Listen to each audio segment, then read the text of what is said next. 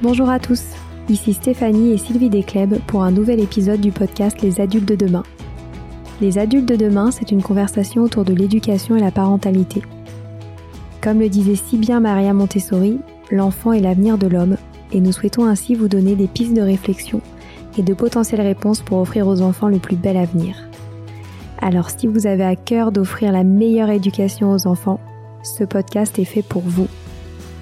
N'oubliez pas de nous suivre sur notre compte Instagram Les Adultes de Demain ou sur notre blog lesadultesdedemain.com.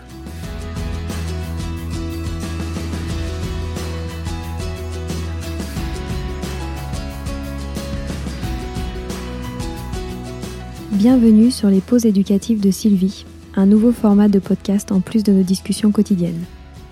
Dans cette nouvelle série de podcasts courts, Sylvie nous décrit des exercices, des activités ou des applications concrètes à mettre en place avec ses enfants, à la maison ou en classe, en lien avec l'éducation et la parentalité. L'idée est que vous repartiez avec encore plus d'idées à mettre en place dans votre quotidien pour égayer votre vie et celle des enfants. Alors bonne écoute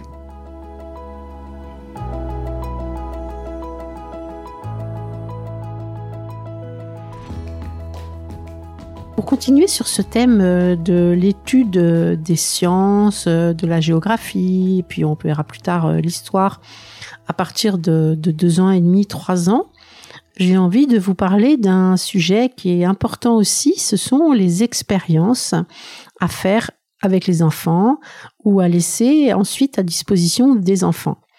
En effet, toujours avec dans l'idée que l'enfant s'émerveille devant euh, ce que la nature nous offre, devant euh, la façon dont, est construit euh, le monde. Donc les expériences sont quelque chose toujours de magique pour les enfants et ils adorent ça.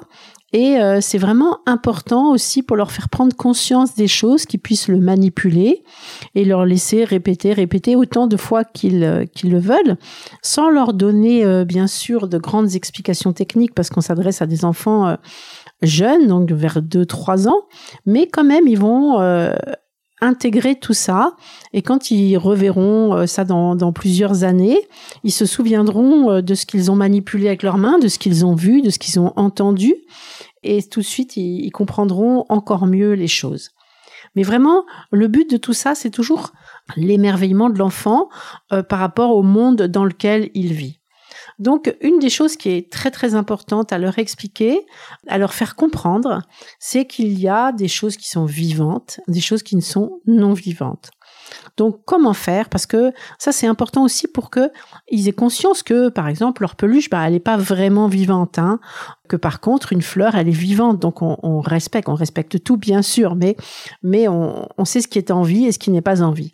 Donc, il faut d'abord que vous sachiez que on classe dans les, dans les êtres vivants des, des choses qui, qui se nourrissent, qui grandissent et qui se reproduisent, qui ont des petits. Et ça, ces trois critères euh, déterminent ce qui est vivant de ce qui est non vivant.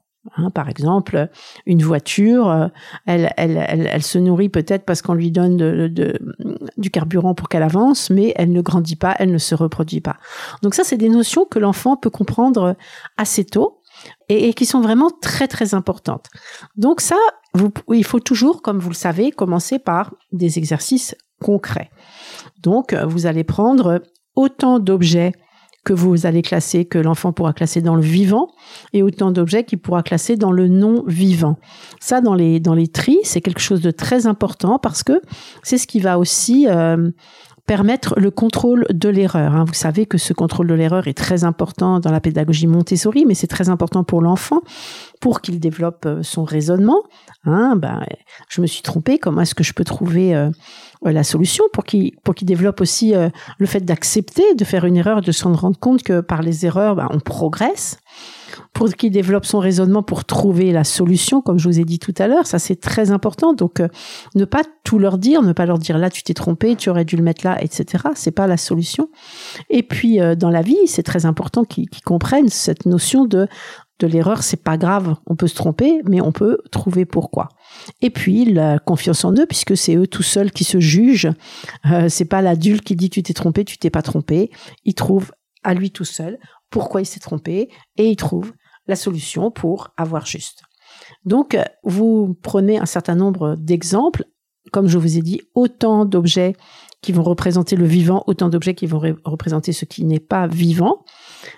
Il est bien de faire une petite étiquette sur laquelle vous allez écrire vivant, sur l'autre vous allez écrire non vivant, et vous disposez cela dans un plateau, parce qu'évidemment, ou dans un panier, ou euh, euh, tous ensemble réunis pour que l'activité puisse être faite. Ensuite, vous, présentez l'activité à l'enfant. Vous savez qu'un enfant ne peut pas faire une activité si elle ne lui a pas été présentée. Donc, vous allez lui expliquer que on peut dire que quelque chose est vivant si il grandit, s'il se nourrit et s'il se reproduit. Donc, vous expliquez ce que ça veut dire reproduire pour un jeune enfant. Donc ensuite, vous, vous prenez euh, un premier objet, par exemple, comme je vous disais tout à l'heure, une voiture, et vous lui demandez, est-ce que tu penses que cette voiture, elle est vivante ou elle est non vivante? En fonction de sa, réponse, vous allez poser les questions. Hein. Si vous dit euh, elle est non vivante, oui, en effet, elle est non vivante parce que elle ne mange pas, elle ne se reproduit pas, elle ne grandit pas. Si vous dit qu'elle est vivante, vous lui posez les questions et c'est à lui de répondre. Ensuite, vous allez prendre, par exemple, une plante. Alors, une plante, est-ce que c'est vivant ou est-ce que c'est non vivant Ou une fleur, par exemple. Donc, vous lui demandez, est-ce que cette fleur, elle a besoin d'être nourrie? Oui. Est-ce qu'elle grandit? Ben oui, elle a poussé au début, c'était une graine, puis elle a grandi. Est-ce qu'elle se reproduit? Ben oui, on sait que les plantes se reproduisent, etc., etc. Donc ça, vous faites ça avec des objets, hein, que vous prenez autant d'objets de l'un que de l'autre. Faites cette activité avec l'enfant. Ensuite, vous rangez et vous lui demandez s'il a envie de le refaire tout seul. Et c'est à lui de décider s'il a envie de le refaire ou s'il n'a pas envie de le refaire. Une fois que vous avez vu que, que cela est à peu près compris par l'enfant, vous allez faire une deuxième activité, mais cette fois-ci avec des images, hein, des images qui représentent des, des êtres vivants et des choses qui ne sont pas vivantes. Cette fois-ci, pour l'autocorrection, ça va être plus, plus facile. L'enfant va pouvoir être encore plus autonome parce que derrière l'étiquette où vous avez écrit vivant, vous allez par exemple coller une gommette euh, verte, la, couleur n'importe peu. Et derrière toutes les images qui correspondront à quelque chose de vivant, vous allez coller cette même gommette verte. Et puis, derrière euh, non vivant, vous allez coller une gommette d'une autre couleur, je ne sais pas, jaune, euh, marron. Et derrière les images, pareil, vous allez coller la même gommette. Ainsi, l'enfant retournera les étiquettes et pourra voir s'il a juste ou s'il a des petites erreurs qu'il doit corriger. Donc, vous disposez et également ceci dans un panier ou dans un ou dans un sur un plateau. Et euh, vous, vous faites la première présentation à l'enfant en disposant bien les étiquettes en haut de la table ou en haut du tapis puis vous prenez chaque élément et vous lui demandez s'il pense que cet élément est vivant ou est non vivant et vous le posez en dessous à la fin, vous retournez, vous lui proposez de retourner pour voir si, si son exercice est juste. Et puis s'il y a des erreurs, vous, vous lui posez la question, bah, pourquoi tu l'as mis là? Est-ce que tu penses que c'était vivant? Pourquoi? Est-ce que tu penses que c'était pas vivant? Pourquoi? Et l'enfant se corrige. Et ensuite, vous lui proposez encore une fois de faire autant de fois qu'il le veut. S'il n'a pas envie de le refaire, il ne le refait pas. Vous le rangez sur l'étagère en le mettant toujours à la droite de l'activité avec les éléments concrets, puisque là, vous allez du concret vers l'abstrait et euh, donc du plus facile au plus difficile. Voilà pour, pour cette activité qui, qui est très importante euh, pour les enfants. Vous savez qu'on dit que Maria Montessori disait que il ne fallait pas raconter des histoires euh, euh, imaginaires aux enfants. Moi, je pense qu'on peut les raconter dans la mesure où on fait cette activité-là, où on explique bien à l'enfant que si on dit qu'un lapin, si on dit que voilà que, que, que, sa poupée parle, Manon, elle parle pas, et mais c'est pas grave s'il a envie de se le dire, mais il faut qu'il sache que ça que ça ne que ce n'est pas exact. Donc ce genre d'activité, c'est très très important. Euh, pour moi, c'est une activité euh, à faire absolument euh, assez tôt.